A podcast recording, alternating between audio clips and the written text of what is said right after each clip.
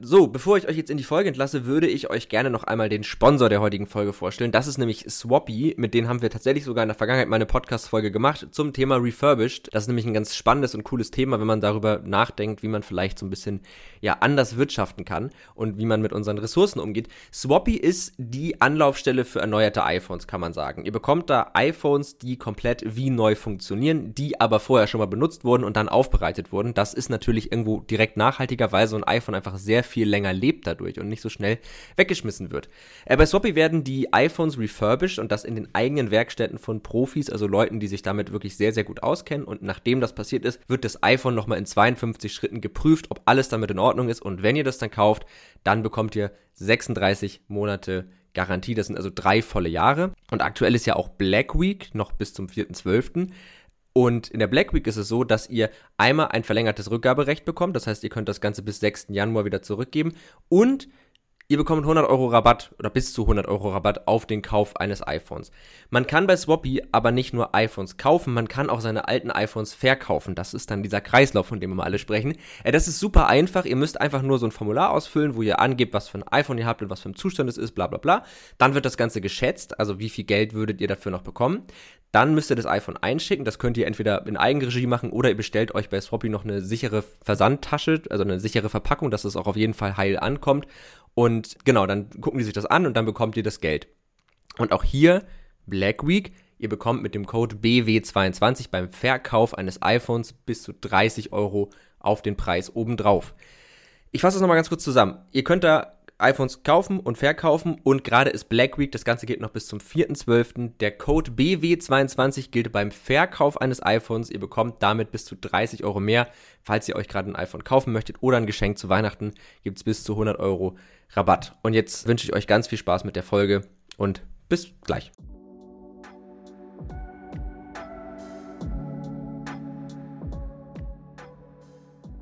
Tech und Trara also es ist auf jeden Fall nicht der falsche Ansatz. Es äh, muss einfach dazugehören. Mhm. Ähm, auch die Leute als Endkonsumentinnen und Konsumenten mit ins Boot zu holen. Ähm, aber es sind letztlich alle Akteure, ähm, ja, ich möchte fast schon sagen, gleich verantwortlich. Ein Podcast der Netzpiloten mit Moritz Stoll und spannenden Gästen über Tech und Terrain.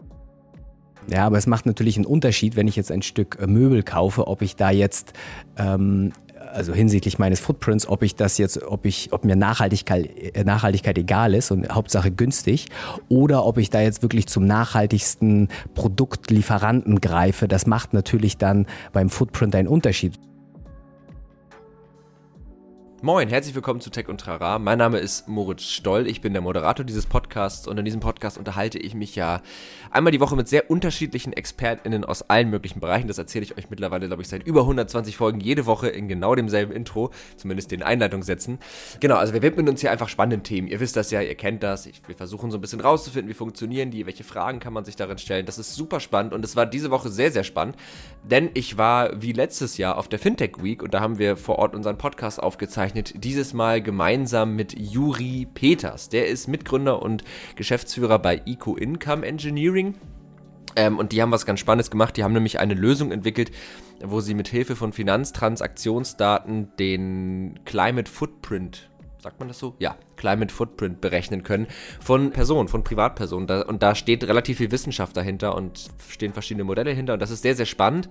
Und damit haben wir uns beschäftigt. Und wir sind schon ziemlich tief in dieses Thema eingedrungen. Also wir haben schon, oder ich habe wirklich schon versucht zu verstehen, wie berechnen die den. Und das ist stellenweise sehr abstrakt. Also wenn ihr diese Folge hört, rate ich euch dazu, euch wirklich ein bisschen Zeit zu nehmen. Das ist, glaube ich, keine Folge, die man jetzt so nebenbei hört, wenn man sich nicht ohnehin schon mit dem Thema auskennt, sondern setzt euch wirklich hin, nehmt euch vielleicht auch was zu schreiben mit und ja, und versucht irgendwie so ein bisschen dem Ganzen zu folgen. Ich habe versucht, euch das so ein bisschen, diesen, diesen technischen Wust, der da irgendwie ja entsteht, den die ja gemanagt haben, euch den so ein bisschen in Häppchen zu verpacken, so dass ihr das irgendwie auch verstehen könnt.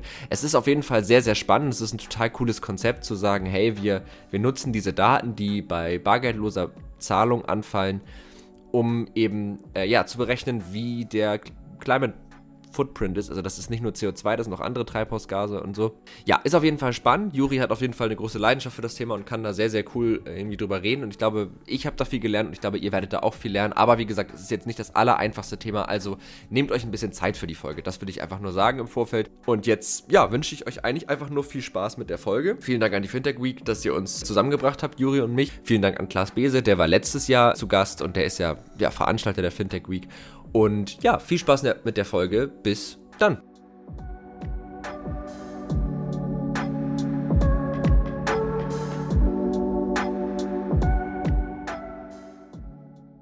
Ja, und dann würde ich sagen, herzlich willkommen zu Tech und Trara und vor allen Dingen herzlich willkommen, Juri Peters. Schön, dass du da bist erstmal.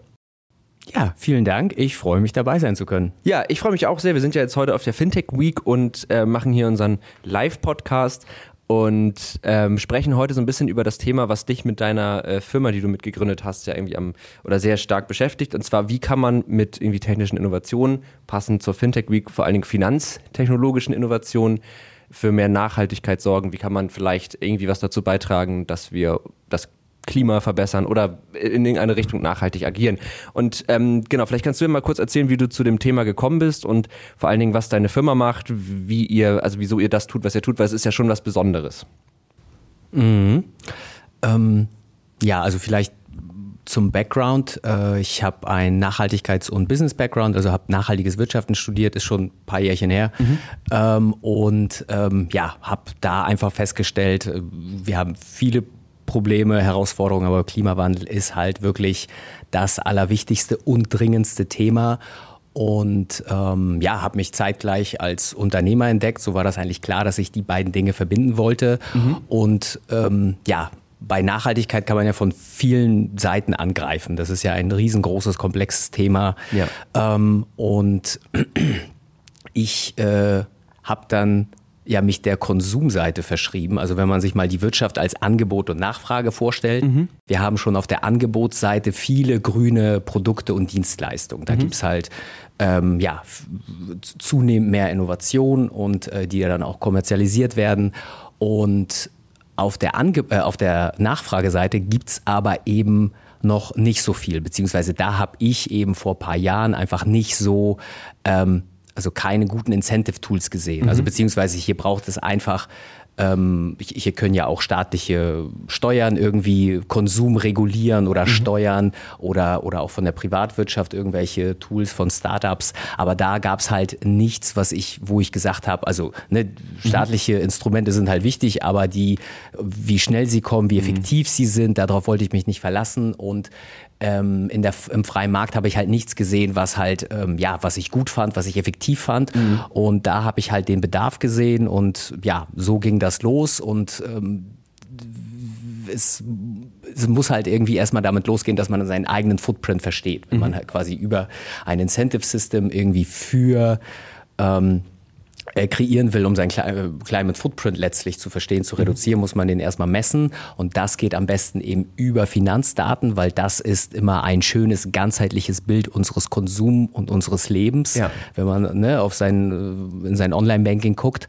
Und so war das eigentlich klar, dass ähm, ich irgendwie erstmal eine Methode entwickeln musste, um auf Basis von Finanzdaten mhm. irgendwie mhm. Treibhaus, also auf, ja, auf Basis von Finanzdaten Treibhausgasemissionen zu berechnen. Mhm. Und das ist halt kein triviales Thema da eine anständige wissenschaftliche Methode zu entwickeln. Und so ging das dann quasi los, dass ich dann ähm, ja da selber in Research gegangen bin und aber auch zeitgleich irgendwie meine Co-Founder gesucht habe mhm. und bis es dann eben ähm, ja vor äh, zwei, zwei Ende, Ende 20, ähm, 2019 haben mhm. wir dann ähm, war das Team dann komplett mhm. und wir hatten unseren äh, und haben dann Eco Income gegründet und äh, genau, das ging dann so ziemlich genau los mit dem Startschuss, als wir dann auch ähm, ja eine ne Masterarbeit zu dem Thema geschrieben haben, um diese Methode dann ah, zu entwickeln. Okay. Das war dann so die Basis. Hast du die Masterarbeit geschrieben? Oder, oder habt ihr sozusagen die, hat, hat die jemand bei euch geschrieben? Also ist das sozusagen aus dem Studium raus entstanden, dieses Verfahren? Oder? Äh, nee, nee, also ich habe dann einfach ähm, die, die ersten ähm, ja,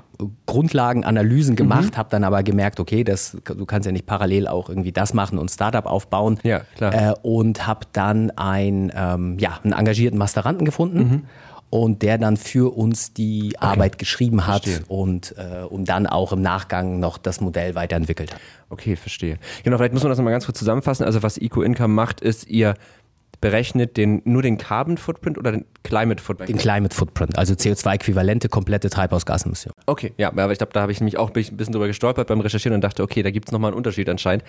Ähm, den berechnet ihr anhand de dessen, was wir, wenn wir mit Karte bezahlen, ähm, an Daten generieren. Das finde ich ganz spannend, weil wir haben letztes Jahr, waren wir ja auch hier auf der Fintech Week und da haben wir mit Klaas Bese darüber gesprochen, wie so eine bargeldlose Gesellschaft aussehen kann. Und da ging es viel darum, was das halt auch für Risiken vielleicht birgt und ob das irgendwie gut ist und auch viel so um Komfortfragen. Aber das ist ja nochmal ein ganz anderer Take auf die Frage, was passiert mit den Daten? Also da kommt man ja gleich immer in so Horrorszenarien von wegen, ah, dann kann man ausrechnen, wie schwer jemand ist und dann zahlt er mehr im Flugzeug, solche Geschichten.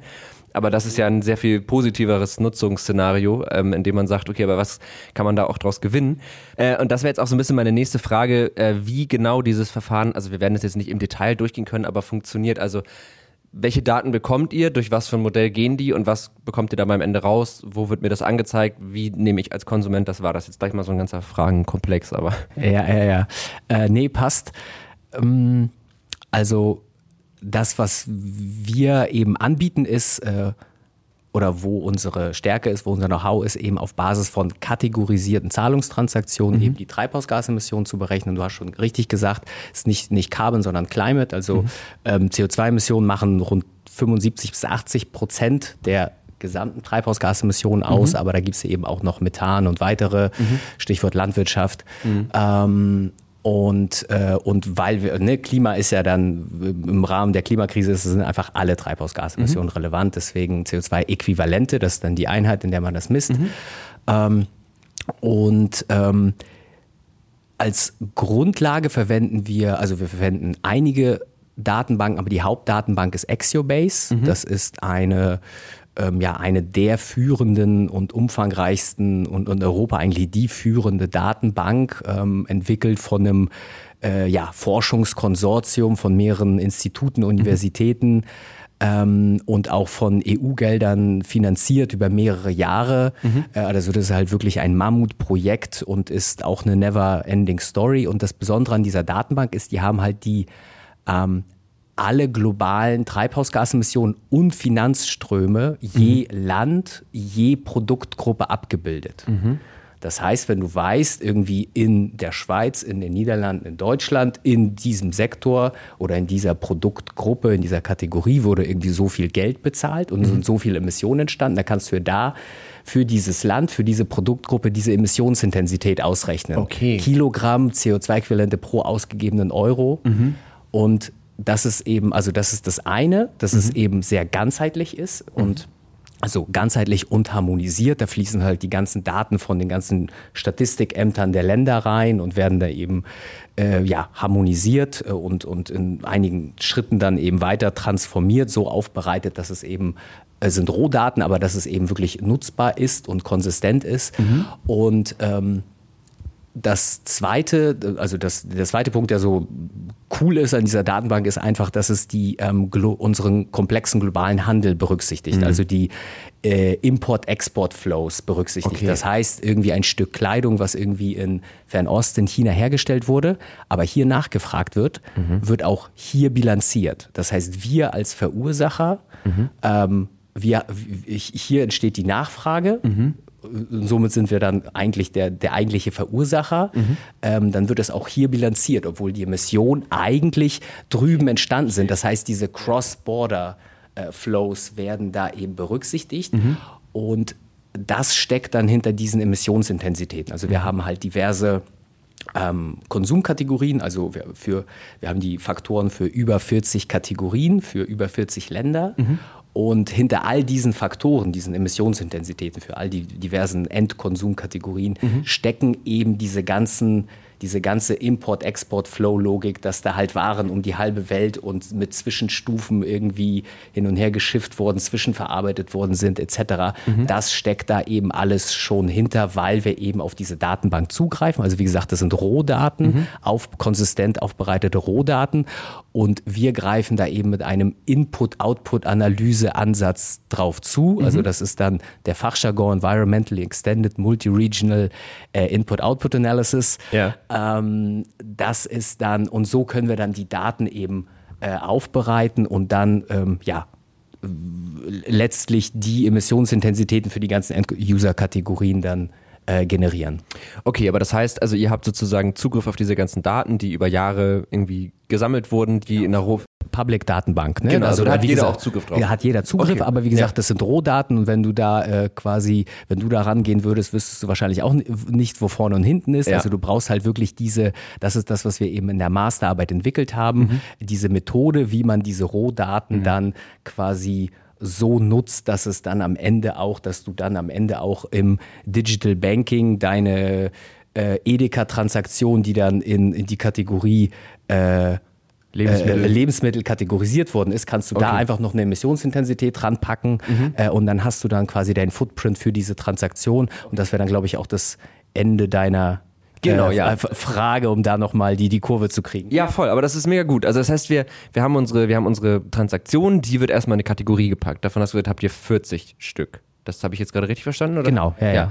Und dann kommen ja, oder mehr als, aber genau, also so jetzt nicht Tausende, sondern schon Lebensmittel, nee, nee, genau. Kleidung, irgendwie sowas. Möbel, Möbel, du kannst irgendwie äh, Haushaltsreinigung, also du kannst, du kannst ja das Leben irgendwie ganz in zehn Kategorien mhm. packen, dass du dann wirklich so äh, Food, Transport, irgendwie mhm. Household, dann ist es sehr, sehr aggregiert. Oder du splittest das eben auf in 30, 40 und dann ist es immer noch Kategorie aber basiert. Ein bisschen granularer. So. Genau, nicht Product Level basiert, aber wirklich schon sehr detailliert in den Kategorien. Mhm. Und das ist eigentlich schon ein gutes Maß, finden wir an, ähm, okay. ja, an, an Detailtiefe. Und diese Kategorien sind aber jetzt so in der Datenbank, die ihr nutzt, nicht vorhanden, sondern da sind wirklich, da ist es wahrscheinlich noch granularer und ihr matcht es dann? Oder ist es so, dass diese Kategorien da mehr oder weniger auch eins zu eins vorhanden sind und ihr gebt praktisch dann einfach, wir haben die und die Kategorie äh, Transaktion gehabt, dass es in dem Land wurde das bezahlt und so und so viel Geld und dann habt ihr euer Modell, schnappt euch die Daten und am Ende kommt dann raus, okay,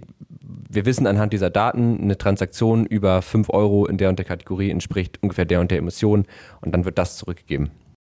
Mm, also um da das, das nochmal zu schärfen, die, das, was wir dann in dieser Exio-Based Datenbank haben, das sind halt wirklich Wirtschaftskategorien. Das heißt irgendwie ähm, Holz, Metall, ah, okay. ähm, irgendwelche Rohstoffe, ja, mhm. und die müssen dann eben gemappt werden, mhm. also in einigen Transformationsschritten auf diese End-User-Kategorie. Also wenn jemand und das ist das, was wir dann eben auch äh, mit unserer Input-Output-Analyse-Ansatz ähm, okay. dann äh, unter anderem machen. Also um das nochmal ein bisschen runter zu dumm, so damit ich das auch verstehe, wenn jetzt jemand keine Ahnung ein, ein Auto kauft dann weiß man, da, also ganz doof gesagt, ne, da ist irgendwie Metall drin verarbeitet, da sind auch ein paar Kunststoffe mit verarbeitet und äh, irgendwie noch eine Batterie drin und dann kann man anhand der vermutlich, also dann anhand dieser, wow, jetzt habe ich mich gerade verfranst, an dieser Kategorisierung aus der Datenbank so ein bisschen granularer dann feststellen, kann ich mir das so vorstellen? Ja, ja. Oh, sorry. Jetzt, ja, jetzt äh, ja, ja, geht, geht, ja.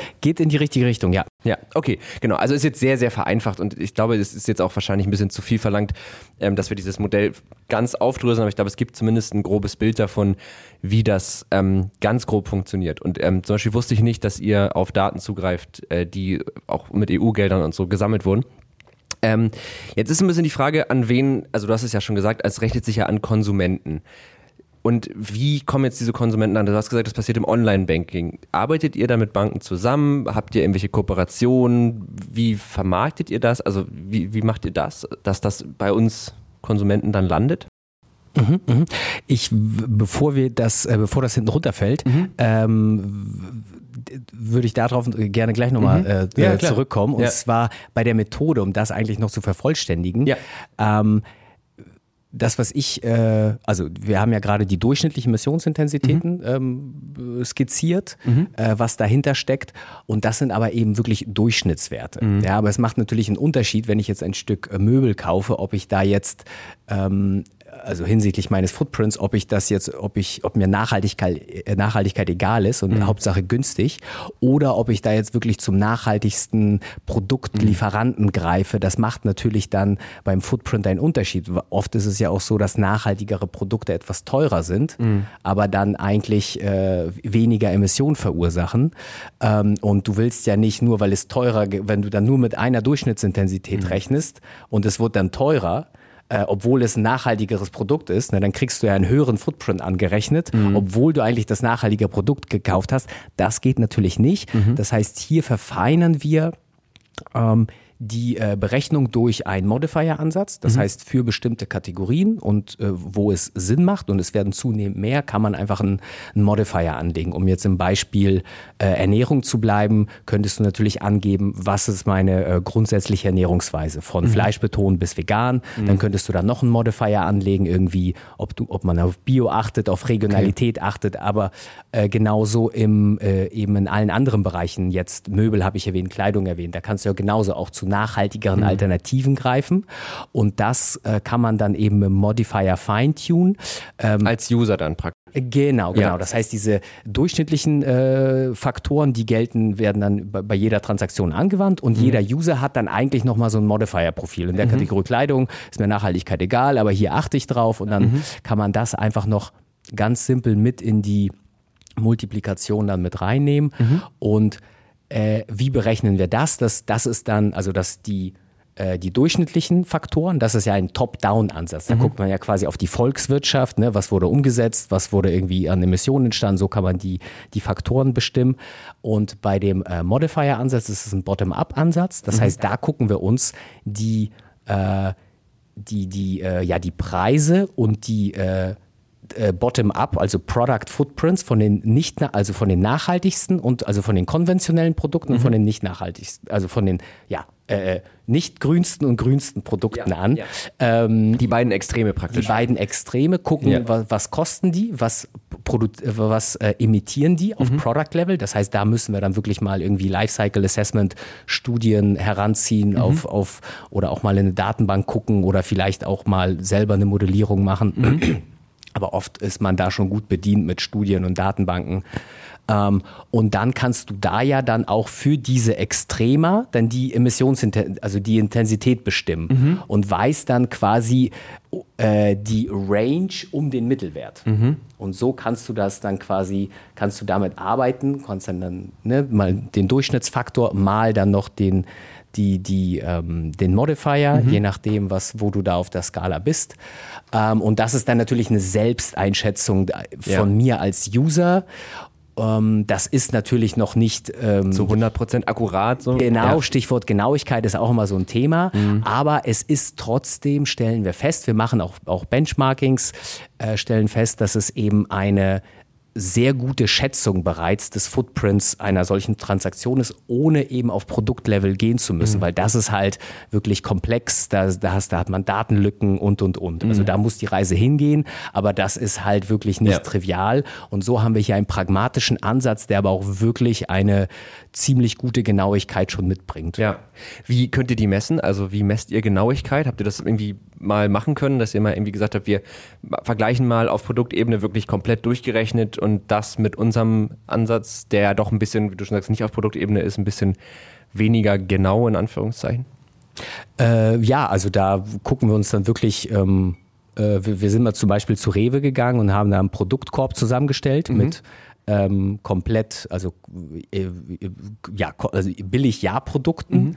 und, äh, und dann eben äh, teuren Bioprodukten, also die gleiche Menge, mhm. aber eben unterschiedliche Qualität. Mhm und, äh, und haben da die Footprints dieser Warenkörbe berechnet auf Produktlevel. Da mhm. kann man dann im Food-Bereich auf entsprechende Datenbanken auch zurückgreifen, aber ne, greifst du auf zwei Datenbanken zurück, hast du zwei verschiedene mhm. Ergebnisse. Da, das heißt, da gibt es auch nicht den einen Wert, sondern da ja. gibt es halt ähm, einen Normbereich, in dem man landen sollte. Also da gibt es halt auch eine Abweichung wenn man mhm. das auf Pro Produkt, äh, Bottom-up-Produktlevel berechnet.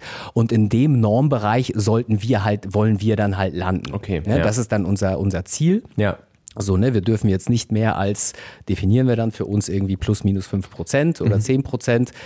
So die Standardabweichung um das. Genau, ja. und da wollen wir dann hinkommen und dann, mhm. wir, also äh, mit, äh, also so machen wir auch das Feintuning für unsere Modifier. Mhm. Wenn wir sehen, oh, wir sind hier, ähm, wir müssen hier um, um, um in dem Product Basket mit dem um den nachhaltigen Product Basket, um da den, das wäre ja quasi dann, wenn der Modifier auf nachhaltig gestellt ist. Da müssen wir dann mit unserem Ansatz einfach nur durchschnittliche Emissionsintensität mal den Modifier auf nachhaltig, dann in diesem in dieser Range landen, die wir dann eben aber Ja. genau durch Bottom-up dann quasi uns als Normative vorgeben. Ja, okay.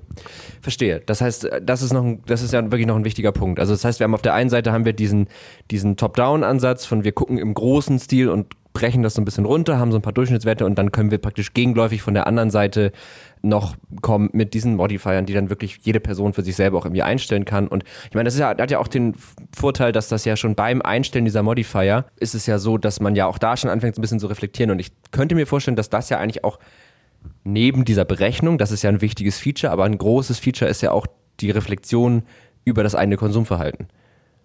Also, das ist ja eigentlich das, der Sinn, warum ihr das tut, oder nicht? Oder habt ihr, hat das. Ja, ja, genau. Also- Also, genau, was wollt ihr damit eigentlich bezwecken? Das wäre vielleicht auch so eine ganz gute Frage, die auch so ein bisschen auf, wie kommen die Leute daran? Was, also, warum macht ihr das? Äh, ja, also um letztlich ähm, ja, Bewusstsein zu schärfen und also es geht darum, den Footprint zu messen, zu verstehen, wo man steht, dass man ähm, ne, es gibt genug Leute, die denken, ich mache jetzt hier ein bisschen Mülltrennung und äh, Kauf und, und Recycling oder so oder und äh, fahre aber immer noch meinen dicken SUV und äh, setzen das gar nicht in Relation und denken, sie sind schon gut und nachhaltig unterwegs. Und wenn man halt so einen ganzheitlichen Footprint aufgezeigt bekommt, äh, wo man dann eben auch äh, ein bisschen animiert ist durch dem durch so ein Modifier Survey dann entsprechend auch schon äh, zu reflektieren, ja, wo bin ich denn so ein bisschen schon nachhaltiger unterwegs, wo noch nicht. Ähm, das ist, ähm, ja, ja, also das, das schult und es soll, ähm, es soll aber ni- nicht der erhobene Zeigefinger sein, sondern erstmal wirklich äh, helfen, ja, zu verstehen, hey, wo stehe ich überhaupt? Und ähm, wir sind halt wirklich noch äh, meilenweit davon entfernt, äh, äh, eben wirklich komplett nachhaltig zu leben. Ja. Ja, aber das finde ich erstmal ganz, ganz cool, weil ich meine, das große Problem, also wenn man jetzt darüber spricht, wie wird man nachhaltiger, dann gibt es ja immer diesen Ansatz, man richtet sich irgendwie an die KonsumentInnen oder man geht von der anderen Ebene drauf, die Unternehmen müssen irgendwie was tun, weil ja auch oft das Argument ist, keine Ahnung, eine Riesenfabrik produziert ja viel, viel mehr auf einmal an irgendwie sch- schlechten Emissionen.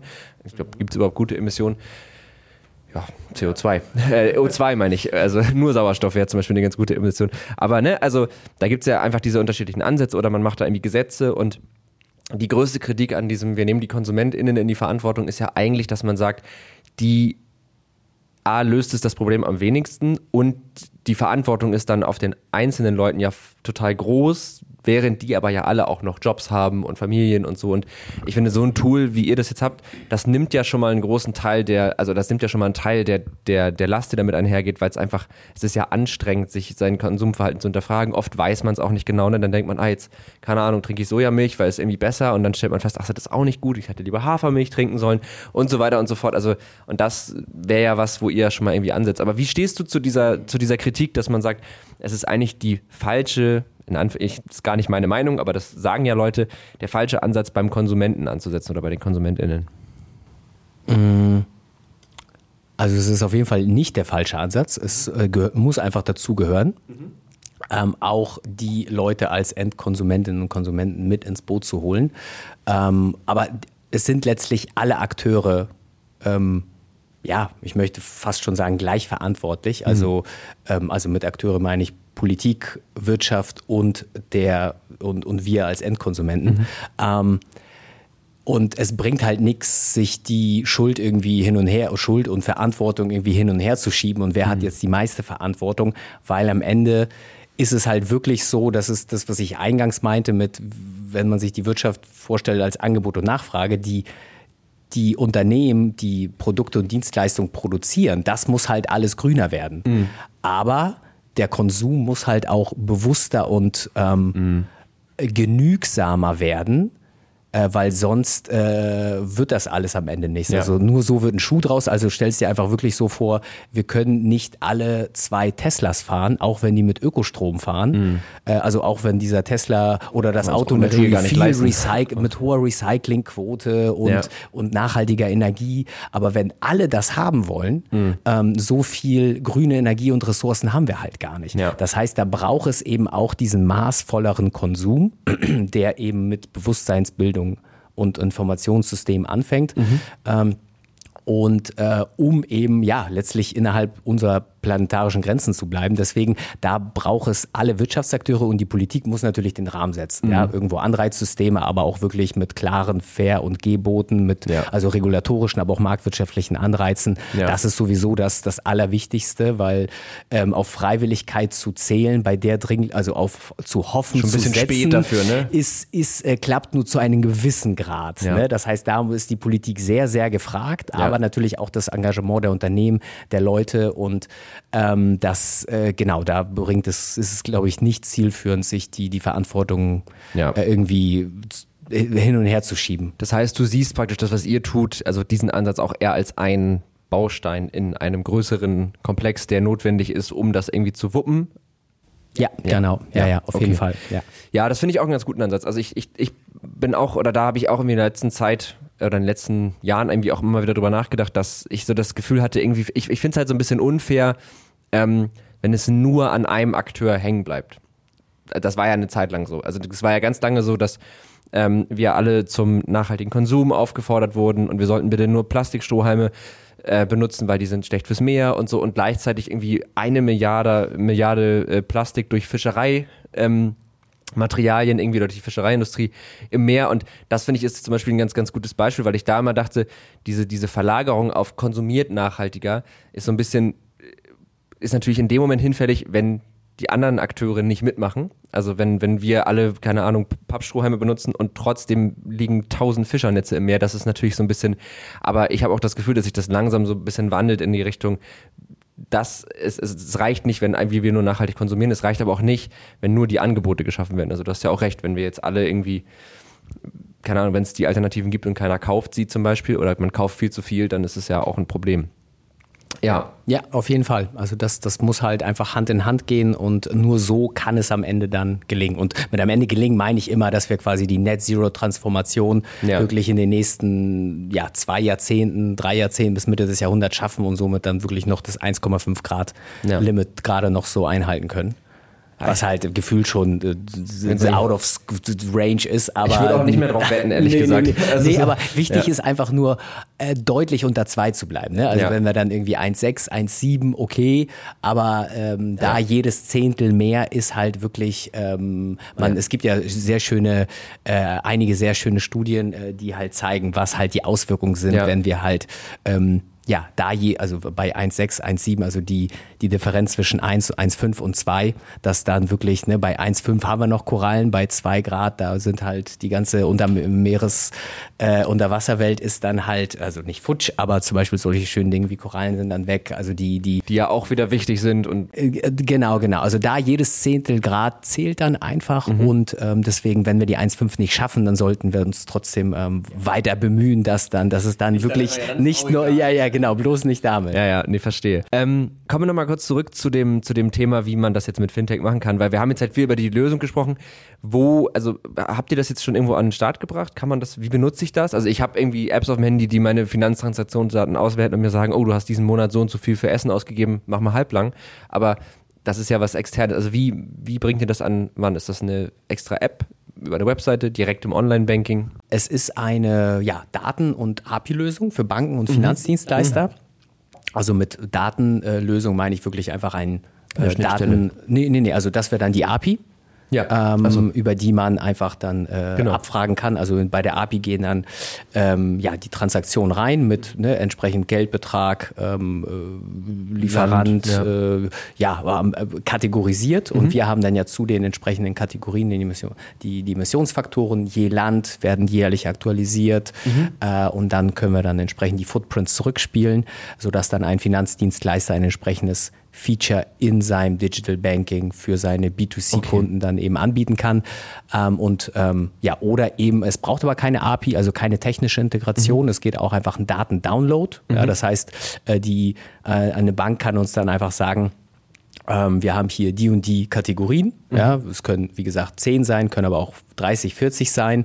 Wir mappen dann unser System darauf mhm. und äh, stellen das dann in einem ja, großen Pfeil dann bereit im Format äh, der Wahl, de, mhm. der, äh, so wie es gewünscht ist. Und dann äh, können die das, also Thema ne, Datensharing mit mhm. externen ist bei größeren ba Banken einfach noch so ein Thema. Mhm. Ähm, und dann hätten sie es einfach bei sich im System, könnten Verstehen, die Berechnung ja. einfach intern machen und dann ja. das ein entsprechendes Feature im Digital Banking anbieten. Und ähm, genau, ja, wir haben äh, einen großen Kunden gewonnen, äh, ähm, dass äh, die äh, Referenzfreigabe ist leider noch nicht erfolgt, aber so, man. Du darfst es noch nicht sagen, wer das ist. Genau, genau. Bei so großen Unternehmen ist, da, da ist es halt nicht irgendwie so mal nicht, da, genau, dauert das ein bisschen. Ähm, aber man kann eigentlich, also es, ja, es ist eigentlich schon hier und da äh, bekannt. Ähm, also es ist halt ein, eine große Bank, eine große deutsche rote Bankengruppe. Ja, ja ich weiß. Ich glaube, also es ist eine, das ist eine Bankengruppe, bei der ich auch bin. Ja, ja. Und, welche könnte das wohl sein? Welche könnte das wohl sein, ja. Ja, aber cool. Das heißt, das kommt jetzt auch richtig ins Rollen. Also wenn du sagst, 2019 war das Team komplett, jetzt haben wir 2022, also drei Jahre arbeitet ihr jetzt dran und würdest sagen, jetzt geht es so los, dass ihr richtig an den Start damit geht. Äh, genau, also letztes Jahr sind wir halt ähm, damit an den Start gegangen und ähm, genau, jetzt äh, sind wir aber stellen aber auch fest, dass es eben, ähm, wir haben natürlich auch noch weitere Mitstreiter auf dem Markt, wir sind da nicht die einzigen mhm. äh, und Banken sind halt auch nicht die schnellsten Institutionen äh, und ne, das ist nicht deren Kerngeschäft. Für ja. die ist es ein Beyond Banking Ding. Ja, die haben natürlich andere Baustellen, das ja. ist, wird dann immer wieder runter priorisiert. So ein Innovationsding. Ähm, das die, ist ne? so ein, ja, also das ist so ein, so ein äh, wir haben hier noch ein extra Feature, mhm. was ist das so, so ein On-Top? Dann hast du irgendwie so ein PFM-Feature, also Personal Finance Management, mhm. wo du dann eben deine Ausgaben kategorisiert bekommst und dann irgendwelche Analysen mhm. hinsichtlich deiner Ausgaben hast und hier kann man ja einfach on top noch so ein, auch mit dem gleichen Kategorisierungssystem könntest du dann ja hier dann noch äh, entsprechend ja. dann dein, dein Footprint ähm, angezeigt bekommen und eben noch einige weitere Elemente, dann irgendwelche Tipps und Insights, dann mhm. irgendwie so ein bisschen personalisiert auch und dann irgendwie einen Benchmark noch anzeigen. Ne? Also ich glaube, das ist so ein guter erster Start, ja. womit man auf jeden Fall nichts verkehrt macht. Aber trotzdem, es ist halt nicht das Kerngeschäft, deswegen braucht es ein bisschen Zeit. Ja. Und ähm, ja, deswegen haben wir, ja, haben wir jetzt aber einen Kunden sind super, super glücklich, machen dann natürlich weiter und gleisen jetzt aber auch einfach eine, eine zweite Geschäfts-, äh, eine Business Unit auf. Mhm.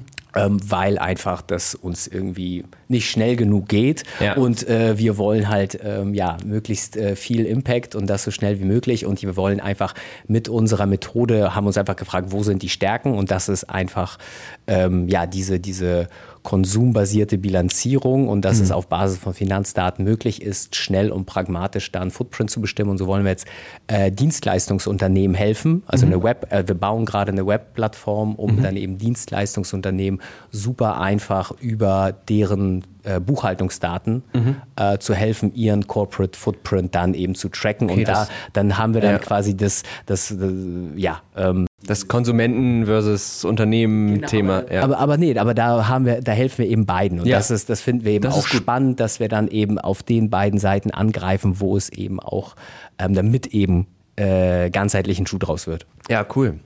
Stimmt, das hattest du mir auch im Vorgespräch noch erzählt. Da hatten wir ja auch so ein bisschen das Thema abgesteckt und da meinst du auch noch, dass ähm, ihr da jetzt auch gerade irgendwie in der Mache seid. Aber das ist jetzt noch nicht irgendwie fertig oder so. Also da seid ihr noch dran. Genau, also da hat jetzt gerade die Pilot, Pilotphase angefangen. Mhm. Da rechnen wir jetzt gerade die ersten Footprints für die ersten ähm, kleinen Unternehmen aus und äh, machen da unsere Learnings mit echten Daten und äh, starten jetzt gerade in, ähm, ja, in den Bau der Plattform und mit der wollen wir dann Anfang nächsten Jahres live okay. gehen. Ja, cool. Sehr schön. Ich glaube, da haben wir tatsächlich jetzt mal so eine Vorstellung davon bekommen, wie man mit Finanztransaktionsdaten irgendwie für mehr Nachhaltigkeit sorgen kann. Ähm, ich finde das spannend, weil das ist ja wirklich, wie du auch sagst, es ist ein Schritt, es ist eine Entwicklung, die da jetzt irgendwie losgeht. Es ist auch noch nicht die eine Lösung, die jetzt alles, also das finde ich auch immer sehr sympathisch, wenn Leute das nicht propagieren, zu sagen, wir haben diese eine Lösung, damit wird jetzt alles mega geil, sondern es ist aber halt eine, eine gute Sache, die halt irgendwie funktioniert. Es ist noch ein Argument mehr, warum man vielleicht doch irgendwie weniger mit Bargeld bezahlen sollte, weil darauf basiert es ja so ein bisschen. Also wenn jetzt alle mit Bargeld bezahlen würden, dann wäre doof. Genau. Also wir haben auch eine Emissionsintensität für Bargeld, aber das ist halt wirklich, was steckt dahinter? Das dann so ein bisschen wir haben dann raten, einfach ne? Annahmen, was man halt mit Bargeld hauptsächlich ja. bezahlt und das fließt dann da ein. Du wirst jetzt nicht deine Wohnung mit Bargeld bezahlen, ne? Das heißt, den, also solche Kategorien lassen wir dann weg. Ähm, aber natürlich, genau, da, die Gesellschaft bewegt sich dahin, dass es eben bargeldloser ja. wird und das ist dann natürlich für solche Lösungen auch vorteilhafter, Perfekt, ja. weil man da weniger Blackboxes hat auf jeden Fall. Total, ja. Aber ein Punkt noch, weil du gerade sagtest, es ist natürlich ähm, hilft der, der Nachhaltigkeit, also auf jeden Fall. Das ist natürlich, aber es ging jetzt eben viel um Messung oder mhm. eigentlich haben wir ja, ne, dass man sein Footprint äh, einfach äh, auf diesem Wege äh, gemessen bekommt. Ich weiß, worauf du hinaus möchtest. Äh, und ja. letztlich muss es ja um Reduktion gehen. Ja. Ne? Dass man dann versteht, okay, hier sind meine größten Big Points, ähm, hier könnte ich am meisten tun und dann muss man es eben, äh, muss man eben ins, ja. äh, ins Handeln kommen. Das ist ja das Eigentliche. Das Aber natürlich ist die Messung erstmal, ne, man muss erstmal wissen, wo man steht, um das, wissen zu können, wo man angreifen muss. Das ist ein bisschen wie mit so Fitness-Apps oder mit so Meditations-Apps, davon, dass man die App auf dem Handy hat, hat man ja noch nichts gemacht, aber man hat schon mal das Gefühl, ach geil, ich bin jetzt ja schon mal hier angemeldet und man muss es dann halt noch irgendwie umsetzen und durchziehen und so. Aber es erleichtert es halt eben und das ist ja das Coole. Also es macht es ja einfach mhm. so einen Ticken, es nimmt einem ja die grundsätzliche Arbeit nicht weg, also in dem Fall zum Beispiel die Reduktion, der Verzicht vielleicht auf Dinge, aber es macht es ja ein bisschen leichter überhaupt erstmal zu sehen, worauf muss ich denn verzichten und ja im Endeffekt auch effizienter, weil vielleicht verzichtet man einfach auch oft auf falsche Sachen. Also wenn man sagt, das ist gar nicht so das Problem, hier guck mal, das, was du da regelmäßig kaufst, das hat eine viel größere Emission. Wenn du das reduzierst, dann kannst du dreimal das andere dafür irgendwie noch kaufen. So. Ja, ja, genau. Ja. Und das ist ja gerade das Schöne auch an Finanzdaten, dass man da diesen ganzheitlichen Blick hat und ähm, dann eben an der richtigen Stelle angreift. Dann eben, ja. ne, wenn man, das ist das Beispiel, ich fahre jetzt hier zum, mit dem SUV zum äh, Bio-Einkauf, dann, äh, dann ist es egal letztlich, ob du da jetzt zu der Bio-Zucchini greifst oder nicht oder regional, wenn du dann wieder dein SUV volltankst, äh, da, ja, dann weißt du, wo der Big Point ist. Und, und so kann man dann ja eben gerade über Finanzdaten, weil, weil das, ja. das ganzheitliche Bild hat eben, ähm, ist ein sehr guter Startpunkt, ja. Das erinnert mich gerade, ich habe letztens, ist völlig anderes Thema jetzt, aber ähm, ich habe letztens einen Typen gesehen, an der Hauptstraße ist der rechts gefahren, also wirklich eine Hauptstraße, vierspurig, ne? Also äh, Hauptstraße, eine vierspurige Straße und hat seinen Hund Gassi geführt. Das kennt man ja manchmal so im Wald, dass Leute so mit dem Auto durch den Wald fahren und dann den Hund an der Leine. Ja, ja. Das finde ich ja schon ultra absurd, aber das war an einer vierspurigen Straße. Ganz rechts ist der langsam und der Hund ist auf dem Bürgersteig daneben hergefahren. Und da könnte man sich auch mal überlegen, ob das so gut ist für den Carbon Footprint. Ja. Also da muss ich gerade irgendwie dran denken, weil das eh nicht absurd ist, wie mit dem SUV zum äh, Bio-Supermarkt zu fahren und sich dann eine Bio-Zucchini zu holen und sich dann abends auf die Schulter klopfen, zu klopfen und zu sagen, habe ich gut gemacht. Ja, ja, ich das ist die Welt. Ja. Da, da lügen sich viele, ähm, ja, also sind sich dessen einfach nicht bewusst oder lügen sich halt auch gerne was in die eigene Tasche. Ja. Das ist halt, das, da ist der Mensch halt gut drin. Ja. Ähm, und ja. das ist dann mal so, mal so, mal eine Kombination. Ähm, und da genau Toll. braucht es einfach äh, ja, Informationstools. Ne? Ja. Aber, aber Informationstools sind eben nicht alles. Ne? Ich glaube, Grenzen hattest du ja auch erwähnt. Ne? Da braucht irgendwann äh, geht es halt nicht weiter, beziehungsweise du erreichst damit auch nicht alle Menschen. Äh, und wo du dann, da sind wir dann beim Thema CO2-Steuer, dass du dann halt Konsum irgendwie ähm, ja. besteuerst und damit lenkst. Und, und so eben besser lenken kannst. Wie bei Zigaretten. Genau, genau. Aber das, ist, das alleine wäre aber auch nicht die Lösung, weil dann hättest du irgendwo äh, schöne Lenkungswirkung, angenommen, sie ist mal wirklich effektiv implementiert, aber trotzdem, ähm, du willst ja trotzdem auch bewusst, bewusst mehr Bewusstheit in der Menschheit schaffen mhm. für eben, äh, wie wir mit unserer äh, Umwelt umgehen. Und äh, deswegen brauchst du einfach auch die Informationstools. Das ist ein bisschen wie bei Kindererziehung, ne? Also auf der einen Seite muss man schon klar sagen, was gewünscht ist, aber es macht immer mehr Sinn, auch ein bisschen zu erklären, warum man das jetzt ja, tun sollte. Ja, genau, genau. Das, das ist eine gutes, äh, gute Analogie, ja. Sehr gut. Okay, perfekt. Wir haben noch zwei Kategorien, die wir noch machen müssen. Okay. Deswegen würde ich tatsächlich sagen, wir machen mal inhaltlich so einen kleinen Cut, weil ich glaube, wir haben das Thema jetzt irgendwie ganz äh, ausführlich besprochen und ich habe jetzt auf jeden Fall irgendwie ein besseres Bild und ich denke, die ZuhörerInnen auch. Ähm, und unsere Kategorien, die machen wir halt jede Woche, weil es ein Podcast und Podcasts haben immer feste Kategorien, wenn man das einfach so macht. Ähm, das ist immer ein gutes Argument, etwas zu tun, weil das macht man halt einfach so. Äh, okay. Und zwar, ähm, die erste Kategorie, die nennt sich der Tech Changer. Da geht es darum, dass bei jedem von uns ja irgendwie irgendwann im Leben gab es vielleicht mal so eine technische Neuigkeit in deinem Leben. Das muss auch gar nicht sein, dass das da erst rausgekommen ist, aber in dem Moment, wo du das entdeckt hast, die für dich grundlegend was verändert hat, wo du irgendwie gemerkt hast, ach krass, das macht jetzt was mit mir. Also ich kann mal ein Beispiel geben. Wir hatten schon Sachen, klar, wir hatten tausendmal das iPhone, logisch. Die AirPods mhm, waren mhm. auch sehr gerne genommen, das Internet, aber es gab auch Dinge wie ein Taschenrechner oder ähm, eine Heizdecke war auch alles da. Ich kann zum Beispiel, ich habe einen neuen Tech-Changer. Ähm, yeah. Es ist eigentlich auch nicht wirklich technisch, aber es, man muss, braucht Strom und dann ist es ja irgendwo Technik. Äh, ich habe jetzt einen Airfryer und ich finde es mega geil. Ein Airfryer? Ja. Also das hol mich da noch mal kurz das ab. Was fryst du damit? Also das ist ähm, praktisch wie ein kleiner Ofen. Ah, ah. Und du kannst darin frittieren, aber mit ganz wenig Fett. Und ähm, darin werden selbstgemachte Pommes mega geil, Grillgemüse und all so ein Kram. Und du hast halt einfach so eine kleine Dings, dann machst du das rein, dann schiebst du das da rein, drehst Aha, einen Timer aha, hoch ja, und dann okay. airfried der das. Und dann kriegst du halt leckere Pommes mit einem Esslöffel Öl und das Und ist, spart. und ist nicht mega sapschig in Öl, sondern Nein. es ist halt. Genau. Äh, ja, ja, das, oh, das klingt spannend. Ja. Und ich benutze den irgendwie mega viel, auch für so Grillgemüse und so. Das ist, äh, seitdem ich den hab. Also der nächste Tech Changer wird dann noch ein Reiskocher, weil dann muss ich eigentlich nur noch irgendwelche Schubladen zumachen und kann aus dem Zimmer gehen und komme ich rein und dann ist das Essen fertig. Ja. So, und jetzt möchtest du das von mir wissen? Ja, also wenn dir was einfällt. Ja, ich habe schon parallel versucht, drüber nachzudenken, aber puh, so ad hoc. Mm,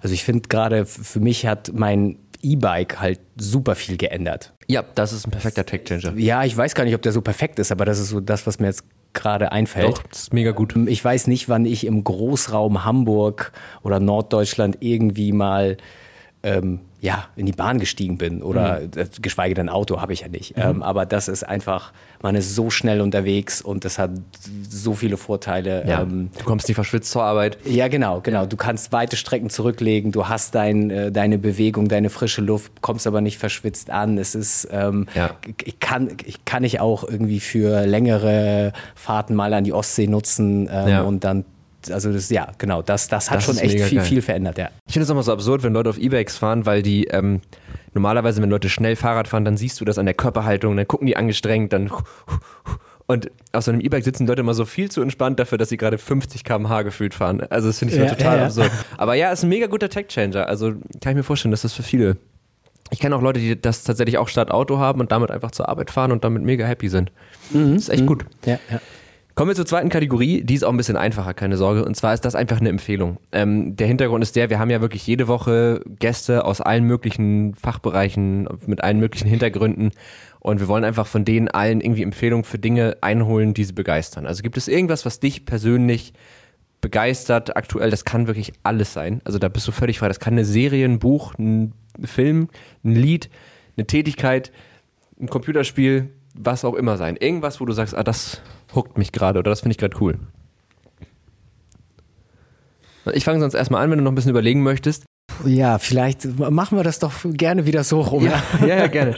äh, ich habe äh, tatsächlich letztens mal wieder äh, Magic gespielt. Ich weiß nicht, ob du das noch kennst. Magic the Gathering, dieses Kartenspiel, was man früher auch so in der Schule gespielt hat. Ja, ja, ja, doch, Ja. da klingelt was. So ein. Sammelkartenspiel. und äh, ich hatte halt noch Karten, haben wir das gespielt. Und das macht super viel Spaß. Also es gibt es ja auch für einen Computer als Magic Arena, wo du halt online dann spielen kannst. Aber irgendwie so Kartenspiel mit Freunden ist halt schon nochmal irgendwie ein Ticken geiler. Und ähm, das kann ich sehr empfehlen, einfach mal sich irgendwie so zwei Starterdecks zu kaufen und einfach mal eine Runde Magic zu spielen. Weil das irgendwie ein niceres Kartenspiel ist als Romeo oder Kanaster in meinen Augen. ähm, weil es ein bisschen mehr Aha, Strategie ist und ein bisschen auch weniger so auf Glück ankommt. Und das kann ich sehr empfehlen.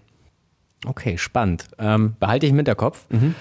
Ähm, so, jetzt bin ich dran. Es kann alles sein, ne? Alles. Also im E-Bike habe ich ja schon gesagt, das kann ich jetzt schlecht nochmal sagen, ja, weil das kann ich auch das. definitiv auch empfehlen. Nee, Ja. nee, nee, aber komm, das, da zauber ich jetzt noch was aus dem Hut. Ähm, also wenn das wirklich alles sein kann und wir reden ja, also Klimawandel oder Bekämpfung des Klimawandels ist einfach mein äh, Thema, womit ich tagtäglich einfach, wofür ich tagtäglich brenne.